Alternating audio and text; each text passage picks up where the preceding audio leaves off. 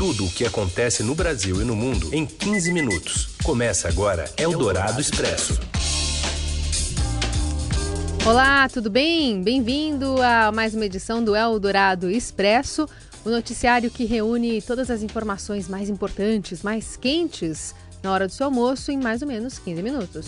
E você nos acompanha aqui, primeiro pelo rádio FM 107,3 da Eldorado, já já, acabando aqui o ao vivo, vira podcast em plataformas aí nessa parceria com o Estadão.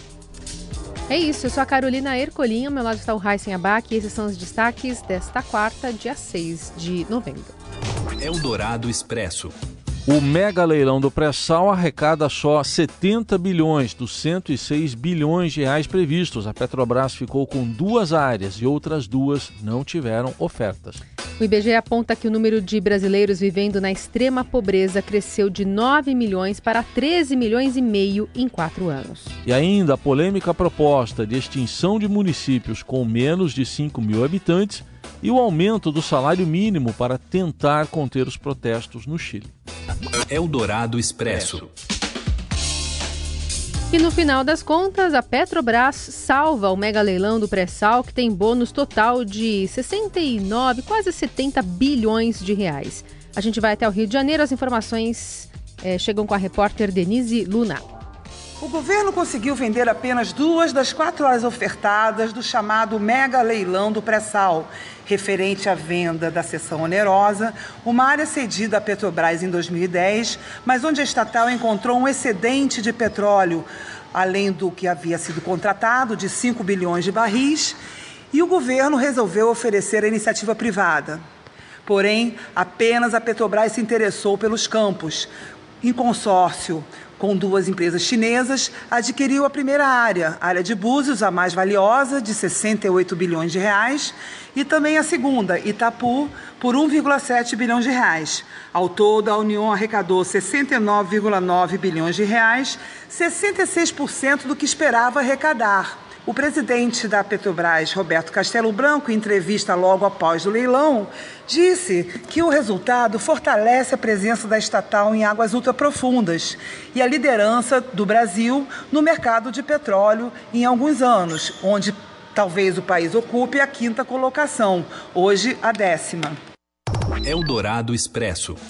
Bom, a gente tem outros números nessa edição aqui do Eldorado Expresso, né? Recheada de números. O Brasil, esse é um número triste, atingiu um nível recorde de pessoas vivendo em condições de miséria no ano passado.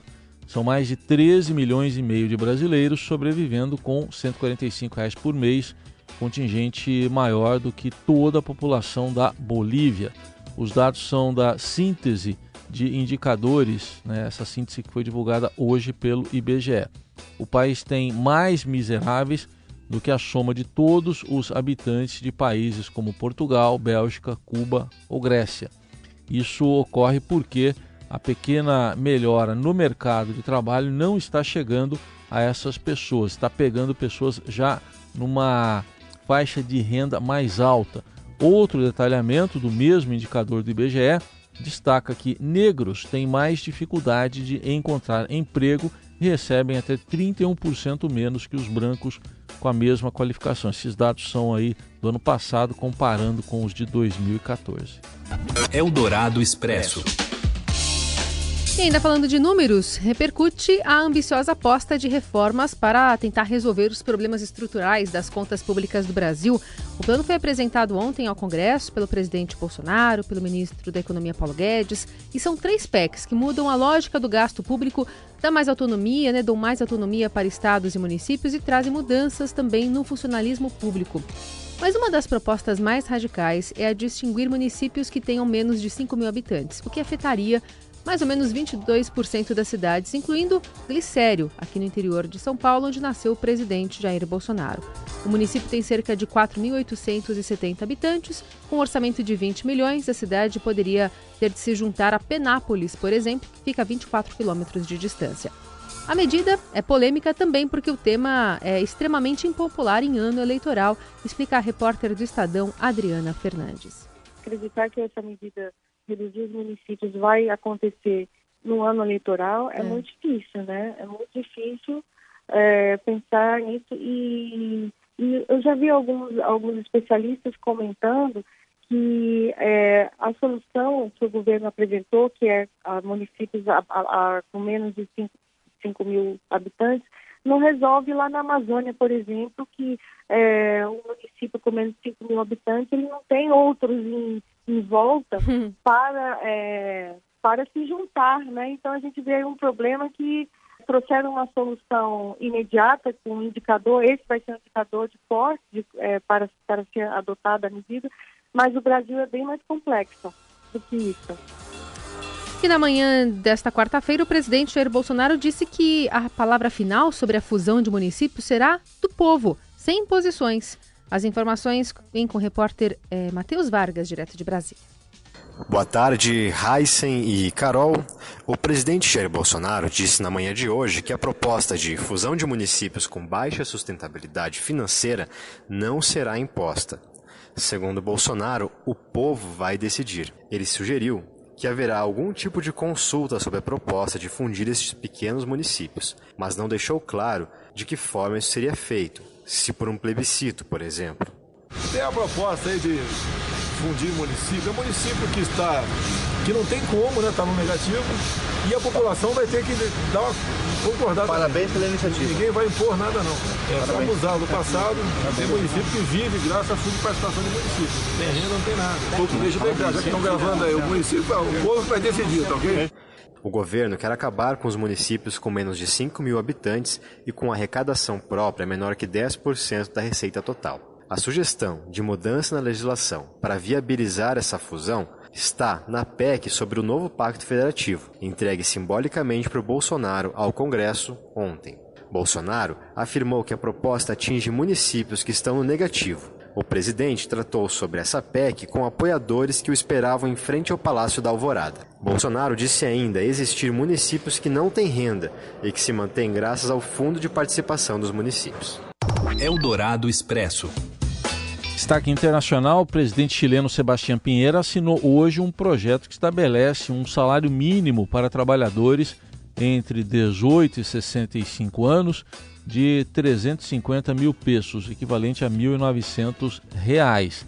Esse subsídio, segundo o presidente, chegará ao bolso diretamente a 340 mil trabalhadores e chilenos e terá um custo muito importante para o Estado cerca de 100 milhões, 190 milhões de pesos em seu primeiro ano de aplicação. Planteamos como uma medida adicional e creio que muito importante aumentar ou estabelecer um ingresso mínimo de 350 mil pesos al mes para todos los trabajadores chilenos que tengan una jornada completa y que pertenezcan al 90% de los hogares más vulnerables. O presidente chileno, Sebastião Pinheira, e esse aumento do mínimo é uma das medidas dele mais comentadas da chamada agenda social proposta pelo governo para tentar por fim as manifestações no país. Você ouve Eldorado Expresso. Vamos falar de futebol?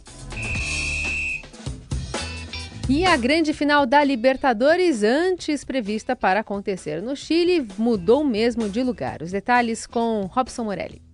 Olá, amigos! Hoje eu quero falar da Libertadores, da decisão de Flamengo e River Plate, dia 23 de novembro. O dia foi mantido, mas o país é outro, a capital, a cidade é outra e o estádio também é outra. A decisão sai de Santiago, vai para Lima, sai do Chile, vai para o Peru é, e isso trouxe um transtorno danado para quem já comprou ingresso, para quem já fez a sua reserva de hotel, de passagem, enfim, o torcedor mais uma vez pagando o pato aí por uma total total desorganização da Comebol. Primeiro que essa decisão já deveria ter sido tomada há muito tempo, desde que o Chile entrou em convulsão aí com protestos de rua é, e tudo mais. Alguns outros eventos já haviam sido desmarcados de Santiago, né, cancelados. O futebol que demorou para tomar essa decisão.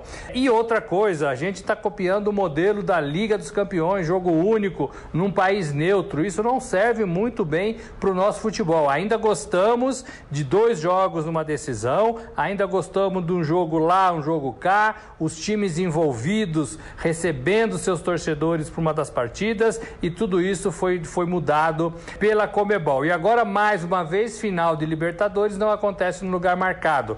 Era para ser Santiago, vai ser em Lima. O ano passado era para ser em Buenos Aires, não foi por causa de briga de torcida, foi para Madrid, Espanha. Então, tudo errado nessa Comebol por enquanto. Existe uma ideia, uma proposta de reformulação, mas parece que ainda a Comebol não conseguiu fazer isso. Então, decisão: Flamengo e River Plate, jogo único, dia 23, em Lima, capital do Peru. É isso, gente. Valeu, um abraço a todos. Eldorado Expresso. Novidade do Google que lançou em Boston, Chicago, Los Angeles, São Francisco e Washington o AP, o aplicativo, app Pigeon. Até me lembrei da música do Elton John, Skyline Pigeon. É como o Waze, mas para transporte público, né?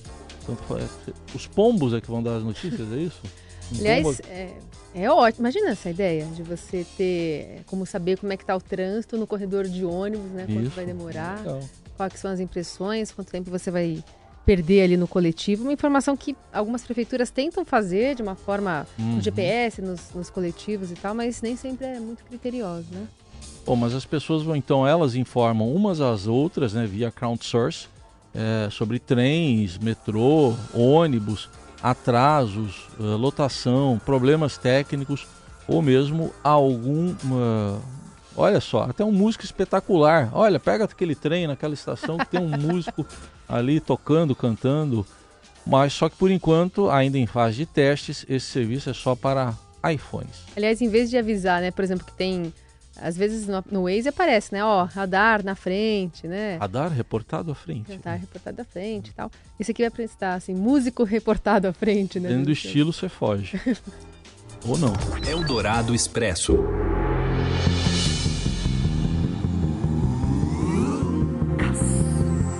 Os fãs do Castelo Ratimbum têm motivo para comemorar, porque está saindo do forno um livro de homenagem né, ao programa infantil da TV Cultura. Aliás, o editor do Link, aqui do Estadão, o Bruno Capelas, nasceu nos anos 90, se aprofundou no assunto e traz curiosidades sobre o fato de abertura do programa, é, de ter sido feita de trás para frente, né? Essa é uma das curiosidades que ele apresenta. Tem também sobre um cenário que foi cometido por uma enchente, todo mundo teve que ajudar a recuperá-lo, enfim.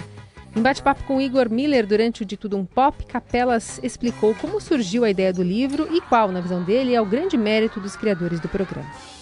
O livro nasceu como meu trabalho final de faculdade e eu precisava de alguma coisa que fosse muito minha, que eu quisesse passar um baita tempo debruçado. E aí eu tenho uma irmã mais nova ela ainda estava assistindo o programa de criança e um dia eu me peguei assistindo o Castelo e falei, cara, eu gosto disso, mas por que, que eu gosto disso sendo adulto? E aí eu fui ver e falei, ninguém escreveu sobre isso e eu fui atrás de contar essa história. Por que, que o Castelo é tão legal? Por que, que isso deu certo? A história do livro, na verdade, é a história de muitos pais. A gente fala, ah, é o Cal, é o, Cal, é o Flávio de Souza, é Ana Mui Laerte, são os atores, mas a história que o livro conta mostra que o Castelo tem muitos caras anônimos por trás. Então, assim, Jesus Seda, que é o cara que criou os bonecos, Silvio Galvão, que é o cara que fez a árvore, a maquete da abertura. São alguns dos, dos exemplos de nomes que fazem o Castelo por trás, não apareceram, até não ganharam fama, mas que fizeram o Castelo fazer sentido. É um trabalho de muita gente, é aquilo que a gente fala de esforço de equipe. O Castelo é um baita esforço de equipe mais do que um gênio criativo.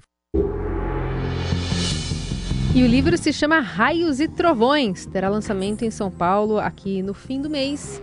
E a gente fica de olho, até porque acho que não precisa ter, nascido, ter sido nascido nos anos 90, né? Pra não. gostar de, de Castelo Ratimbu. Fez um baita sucesso quando teve exposição aqui no MIS em São Paulo. Foi. Eu assisti por causa da minha filha, por exemplo, que nasceu nos anos 90, final dos anos 90. Então deu pra assistir. E depois o meu filho já foi com Cocoricó. Boa desculpa pra assistir os dois. É, eu, eu assisti as duas versões, do, do, do e o Castelo Ratimbum. Ah, sim, as duas versões. Vamos lá com a turma, né? Dr. Vitor, Morgana, Nino. Morgana? Tem, tem. Tem Morgana. Um grande né? elenco. É. Bom, a gente vai ficando por aqui. Não para assistir um episódio, mas para almoçar. A gente volta amanhã aqui com a Dourado Express. Até. Valeu, tchau, boa quarta. A porta se abriu.